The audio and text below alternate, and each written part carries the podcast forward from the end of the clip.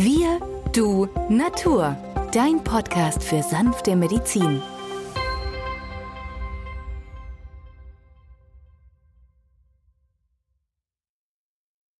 Hallo und herzlich willkommen zu einer weiteren Folge der Gesprächsserie zum 200. Geburtstag von Wilhelm Heinrich Schüssler.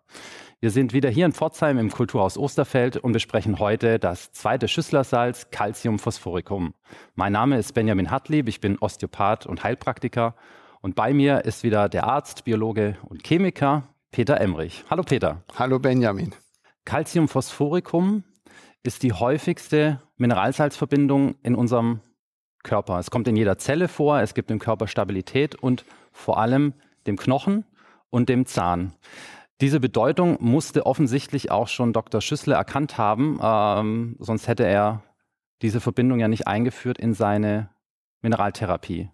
Ja, ja, also Schüssler war da sehr up-to-date zu der damaligen Zeit, denn Schüssler hat sich ja beeinflussen lassen einmal von Professor Liebig. Professor Liebig als Agrikulteur und als Chemiker. Er hat ja damals in Gießen gelehrt, wo eigentlich Schüssler auch war, aber die zwei sind sich nie begegnet, interessanterweise, dass Phosphorsauerkalk wichtig ist für die Knochenbildung und vor allem für das Gewebe.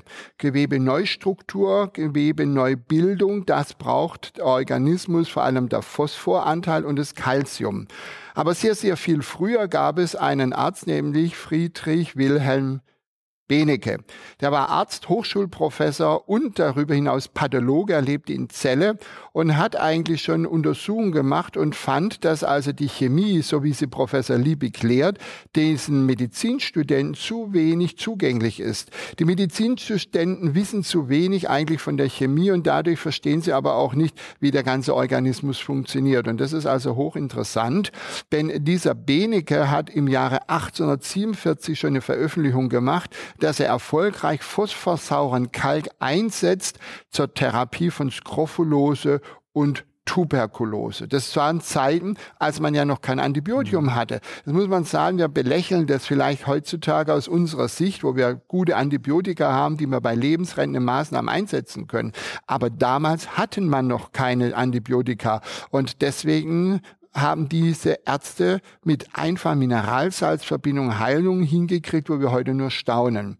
Und das hat dazu geführt, dass Liebig den phosphosauren Kall erwähnte, Benecke auch. Benecke hat sehr viele Vorträge halt im norddeutschen Raum und sicherlich können wir davon ausgehen, dass der Schüssler eines Tages in zum Vortrag war, ohne dass er es erwähnt, dass er in einem Vortrag war, bezieht sich auch Schüssler auf Benecke. Spannend.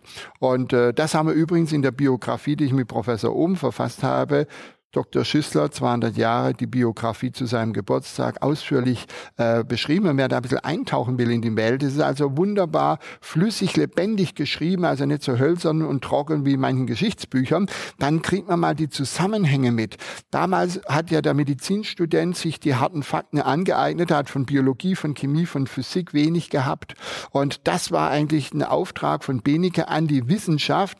Professor Liebig möge die entsprechenden Informationen liefern. Und das war also sehr beeindruckend, denn daraufhin hat Liebig eine Physiologie für die Ernährungslehre den Ärzten zur Verfügung gestellt. Er hat aber auch seine Erkenntnis in einem Buch verfasst, nämlich Kreislauf der Stoffe wo alle Substanzen, die uns umgeben, erwähnt werden. Und das ist ganz, ganz wichtig. Liebig hat erkannt, wenn zu wenig Jod aufgenommen wird, kommt es zum Kropf.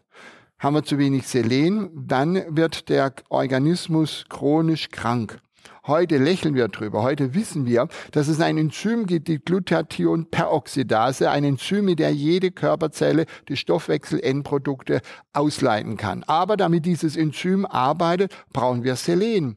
Und das war aber die Erkenntnis schon von Liebig. Heute haben wir es konkretisiert. Wir haben gesagt, aha, ist ein Enzym. Wenn das Enzym fehlt, oder nicht arbeiten kann, weil Selen fehlt. So ist es richtig rum dann erst haben wir den Heilungsprozess initiiert. Also müssen wir Selen geben. Und das waren die Erkenntnisse von Liebig und Schüssler hat ein System gemacht. Und heute haben wir die, äh, die Selenverbindung als Ergänzungssalz, weil man es mittlerweile erfahren hat. Aber zu dem Zeitpunkt, wo Schüssler seine zwölf Mineralsalz ähm, Salze ausgewählt hat, war Selen noch nicht in dieser Bedeutung dabei.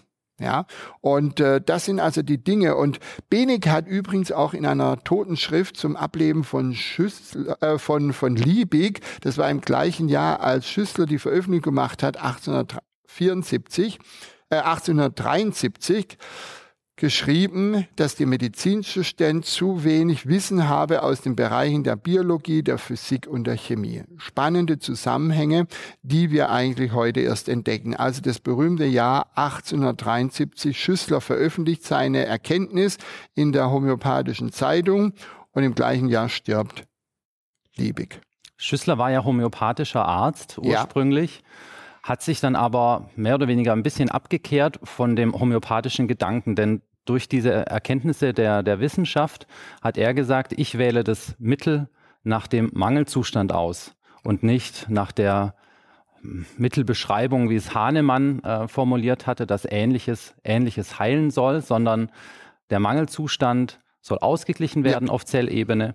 Und so kann man eigentlich auch die Schüsslersalze auch heute noch sehen, dass sie regulatorisch einen Ausgleich schaffen zwischen dem Extrazellularraum und dem Intrazellularraum, also zwischen dem Gewebe und der Zelle. Richtig, und das ist ja das Interessante. Schüssler beruft sich einfach auf die Fehlverteilung der Mineralien. Und das können wir heute messen, das kann man nachweisen und das ist das Besondere an der Methode.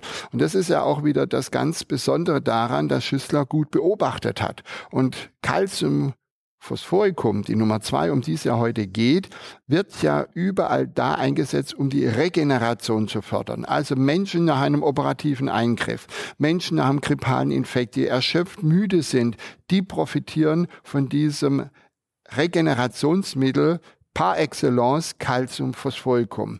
Es können auch die Kinder sein, die große Lymphknoten haben, die große Tonsillen, also Mandeln haben, weil die überfordert sind mit dem Eiweiß, das von außen zugeführt wird. Und hier reguliert Calciumphosphoricum auf wundersame Weise. Die Mandeln werden kleiner, sie müssen nicht operiert werden, diese Kinder. Der Fachmann staunt und die Mutter ist sehr, sehr glücklich über solch eine Therapie. Und deswegen freue ich mich, dass wir zum 200. Geburtstag von Schüssler vielleicht so eine Art Renaissance Renaissance starten können, damit die Menschen wieder zu einfachen Therapien zurückkommen. Schüssler selber schreibt in seinem Buch eine abgekürzte Therapie, dem Standardwerk von ihm, dass Calciumphosphoricum zum Durchbruch der Zähne geeignet ist. Also kann man auch sagen, dass Calciumphosphoricum ein wichtiges Mittel für Kinder ist oder im Wachstum? Ja, also Calciumphosphoricum ist eigentlich das Mittel für die ganz Kleinen, die ja gerade zahnen, die, die heranwachsen müssen zur Knochenbildung. Calciumphosphoricum brauchen wir für den Knochenwachstum. Vor allem auch die Kinder, die so nächtliche Knochenschmerzen haben. Ähm, das sind ja so die Wachstumsschmerzen, wie man so landläufig sagt. Das ist ja genau an der Bildezone am Knochen in der Füße, wo ja der Knochen sich teilt und dann länger wird. Und das geschieht natürlich nachts, da hat der Organismus Ruhe, um dieses Knochenwachstum zu machen. Und da haben die teilweise sehr, sehr schmerzhafte Nächte, gerade Jungs mehr als Mädels bei mir in der Praxis. Und da sage ich, ist Calciumphosphor ein wunderbares Mittel, auch als Salbe lokal angewandt. Und die Kinder schlafen nach drei, vier Nächten wunderbar durch und wachsen hervorragend. Das ist das Interessante. Und diejenigen, die auch Probleme haben bei der Zahnung, können wir auch Calciumfloratum mit der Nummer eins, mit der Nummer zwei ansetzen, dass der harte Knochen es weicher wird, sodass der Zahn sich durchschieben kann durch den Kiefer. Ja, also da ist eine Kombination aus Nummer eins, Nummer zwei ideal. Und bei der Osteoporose, der Knochenerweichung, erwähnt es immer wieder gerne, ist die Kombination aus Nummer eins und zwei, also Calciumfloratum, der Nummer eins in der D12, der Nummer zwei Calciumphosphoricum in der D6 im Wechsel und jeden fünften Tag gebe ich dann den Katalysator sozusagen, den Strukturgeber Silicea, die Nummer 11.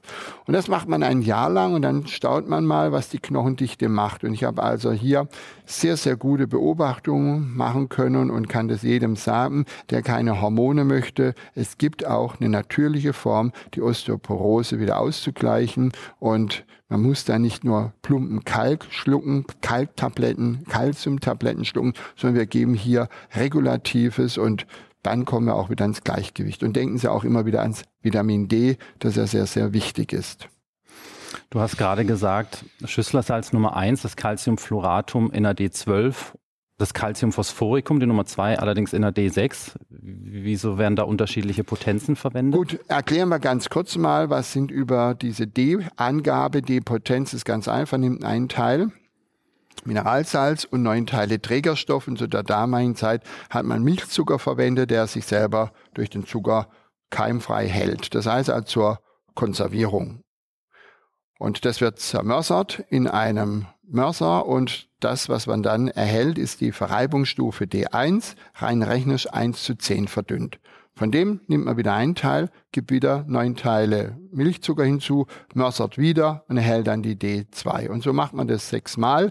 Dann hat man eine rein rechnerische Verdünnung von 1 zu einer Million und man sagt, das ist die D6. Und wenn man das weitere sechsmal macht, dann hat man die D12 1 zu einer Billion rein rechnerisch verdünnt. Schüssler hat gerade die Nummer 1, die Nummer 3 und die Nummer 11 in der D12 verwendet. Warum? Weil Calciumfluoratum ist ja die Fluorverbindung und Fluor ist eine sehr aggressive äh, Substanz und er wollte den Menschen nicht schaden. Und äh, Eisen wollte er nicht geben, damit die Entzündung hochflammt, weil bei einer akuten Entzündung wird ja Eisen freigesetzt. Das hatten die Ärzte damals schon erkannt. Können wir auch heute im Labor nachweisen. Wenn einer eine akute Entzündung hat, geht das Serum Eisen hoch. Und Silicea, die Kieselerde, ist ja wieder der Strukturgeber für das Gewebe und auch die wählte Schüssler in der D12 und der Rest in der D6. Schüssler hat ja über Jahre ähm, immer wieder Beobachtungen gemacht, ob eine D3 besser ist wie eine D6 oder eine D12. 12. Und am Schluss hatte er also dieses System so als gut befunden, die 1, 3 und die 11 in der D12, der Rest in einer D6 zu verabreichen. Okay, also wir können, weil du es auch erwähnt hattest, Schüsslersalz Nummer 1 und Nummer 2 kombinieren, also das Calciumfluoratum und das Calciumphosphoricum. Aber es gibt ja noch eine dritte Calciumverbindung, die Nummer 12, das Calciumsulfuricum. Kann man das auch mit Schüsslersalz Nummer 2 verwenden oder ist es eher unüblich? Es ist insoweit etwas unüblich, weil die Nummer 1 und die Nummer 2 haben eine Besserung durch Wärme und Calciumsulfuricum, die Nummer 12, hat eigentlich eine Verschlechterung durch Wärme, eher eine Besserung durch Kühle. Und deswegen kombiniert man das selten mit 1 oder 2. Aber theoretisch können wir alle drei Calciumverbindungen am selben Tag geben, weil der das Hauptmineral Calcium ist. Und das ist auch so eine einfache Regel bei Schüssler, dass man die Hauptmineralien gut kombinieren kann, aber Kalium und Natrium sollte man nicht am selben Tag geben, weil das regulative Prozesse sind. Die drei Eisen, die Nummer 7 Magnesium und Silicea, die Nummer 11, kann auch zusammen an einem Tag gegeben werden. Ob es einen Sinn ergibt, sei dahingestellt, weil Ferrum Phosphoricum hat ja eine Besserung durch Kälte und Nummer 7 Magnesium Phosphoricum hat ja eine Besserung durch Wärme. Und Silicea hat auch eine Verbesserung durch Wärme. Also wenn ich jetzt einen Zustand habe, wo ich Kältebesserung brauche, gebe ich ja kein Mittel, das eigentlich eine Verbesserung bei Wärme erfährt. Und somit bleiben wir so in dem System, wie Schüssler sagt, immer eins auswählen und nur in begründeten Fällen ein zweites zu kombinieren. Die Wahl des geeigneten Mittels war ja zur damaligen Zeit sehr sensibel und mit einer genauen Beobachtung vom Patienten begründet. Schüssler selbst hat nie wirklich Antlitzzeichen formuliert, also Zeichen im Gesicht, die auf die Wahl eines bestimmten Mittels hindeuten. Aber die Nachfolger haben schon einige Zeichen im Gesicht erkannt, mit der die Mittelwahl leichter gemacht werden kann. Bei ja. Schüsslersalz Nummer zwei, was wäre da so ein Erkennungszeichen oder ein typisches Merkmal? Also das Gesicht ist blass, bei Anstrengung wird es eher gelblich und manchmal auch rötlich-weißlich bei Anstrengung. Ähm, Schüssler übrigens erwähnt aber in seinem Hauptwerk, dass die Antlitzdiagnostik sehr wichtig sei. Also er hat schon erkannt, dass Gefäßveränderungen, Hautveränderungen durchaus zu seinen Mineralsalzen passen. Moleschott ähm, hat ja gesagt, ohne Phosphor kein Gedanke. Deswegen nahm Schüssler von den zwölf Mineralsalzen fünf als Phosphatverbindung. Also da hat er sich beeinflussen lassen von Moleschott, hat erkannt, dass Phosphor sehr besser zellgängig ist, regulierend und ausgleichend wirkt. Und da hat er auch Beobachtungen im Gesicht gemacht. Nehmen wir zum Beispiel ähm, diese Verbindung Calciumfluoratum. Calciumfluoratum hart und Weichmacher. Da haben wir Längs- und Querfeldelungen am unteren oberen Augenlid, so auf bräunlich, rötlich, schwärzlichem Grund. Ja, bei Silicea haben wir solche Falten an den äußeren Augenwinkeln. Also diese Faltenbildung, die Gewebsveränderung aufgrund der Elastizitätsverlustes im Gewebe, das war Schüssler schon bewusst, aber er hat es nicht ausführlich beschrieben. Und es war dann die Nachfolger, die dann dazu Beobachtungen machten, die wir auch in unserem Buch erwähnt haben. Aufmerksame Anwender von Schüssler Salzen stolpern auch in der Literatur immer wieder auf den Hinweis, dass besonders das Schüsslersalz Nummer 2 als Salbe zwischen den Schulterblättern angewendet werden soll. Wie ist da der Zusammenhang? Kannst du das erklären? Also, erstens mal ist es da wunderbar, weil wir ja den oberen Bereich haben von Halswirbelsäule zur Brustwirbelsäule. Und zwischen den Schulterblättern haben wir der obere Teil der Brustwirbelsäule, wir haben das Herz, wir haben die Lunge und auch dadurch natürlich die Lymphe. Und wir wissen ja, im linken Venenwinkel mündet drei Viertel des Lymphrückflusses ein und vom rechten Kopf, rechter Arm in den rechten Venenwinkel. Ja, die Lymphe fließt also wieder in die Vene und genau dort haben wir die regulatorischen Zonen, Hedge Zonen und äh, das hat man also beobachtet, dass gerade Schüler, die sehr müde sind, eine Verbesserung haben. Also Schüler so in der fünften, sechsten Unterrichtsstunde werden müde und träge, wenn die dann von der Schule heimkommen und man hat denen das Calciumphosphoricum als Salbe zwischen die Schulterblätter eingerieben, war das Art Regenerator. So, und das ist genau das, was dazu führte, dass man das dann in die Bücher schrieb. Also es ist die Regeneration bei der Erschöpfung, bei der müde Phase, denn da brauchen wir wieder Phosphor. Ohne Phosphor kein Gedanke. Das heißt, das ATP, die Moleküle, die wir heute wissenschaftlich bewährt haben, das heißt also die äh, Mitochondrien in den Zellen. Wir haben pro Zelle eigentlich 1500 solcher Kraftwerke, die dauernd ATP bilden. Und das ist etwas, wo Schüssel alles noch nicht wusste, aber durch seine Phosphatverbindung wunderbar positiv beeinflusst hat zur Hilfe des Patienten, der energetisch erschöpft ist. Also kann man zusammenfassend sagen, Schüsslersalz Nummer zwei wirkt als Tonikum, als, als Tonikum, Kräftigungsmittel genau. und hat einen besonders engen Bezug noch zu den Knochen und den Zähnen. Und den lymphatischen Strukturen und all dem, was wir auch sagen, dass ähm, Drüsen, immer wieder unter dem Einfluss von Calcium, Phosphoricum sich verbessern, zum Beispiel auch die Schilddrüse. Das wichtigste Mittel ist ja die Nummer 7, Magnesium, Phosphoricum. Magnesium, die Schilddrüse braucht sehr viel Magnesium. Calcium, Phosphoricum ist auch wichtig für die Schilddrüse und dann das Ergänzungssalz Kalium, Jodatum. Aber das ist natürlich die hohe Kunst, Calcium, Phosphoricum, Calciumjodatum, Kaliumjodatum richtig auszuwählen. Aber dazu gibt es ja die Therapeuten wie dich und mich. Da können dann äh, die Patienten sich hinwenden. Aber die Überlegungen von Schüssler waren dann schon richtig, dass auch die Schilddrüse, die ja einen Kropf bildet, weil zu wenig Jod im Boden war, auch wieder über Kalzium reguliert. Und Calcium, Phosphoricum, die Nummer zwei, ist neben sieben und Calciumjodatum eine wichtige Struktur, regulativ zu arbeiten. Es muss nicht immer der Jod sein, den ich substanziell gebe, sondern er ist in der Nahrung drinnen. Er wird aber nur fehlverteilt. Und auch dafür ist Calciumphosphoricum eines der wichtigsten Mittel. Prima. Vielen Dank, Peter, für die interessanten Erklärungen. Vielen Dank fürs Zusehen. Wir hoffen, es hat Ihnen gefallen und in der nächsten Folge geht es um das Schüsslersalz Nummer 3, Ferrum phosphoricum. Tschüss. Tschüss.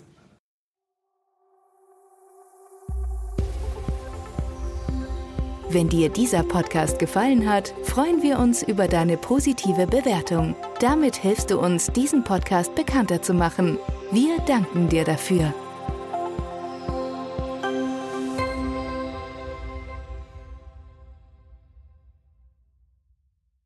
Der folgende Hinweis ist uns wichtig. Alle hier vorgestellten Informationen können nur einen allgemeinen Charakter haben. Sie ersetzen nicht die fachkundige Untersuchung und Behandlung durch deinen Arzt. Bitte wende dich bei anhaltenden Beschwerden an den Arzt deines Vertrauens. Nur auf diesem Wege kann die geeignete Therapie für dich gefunden werden.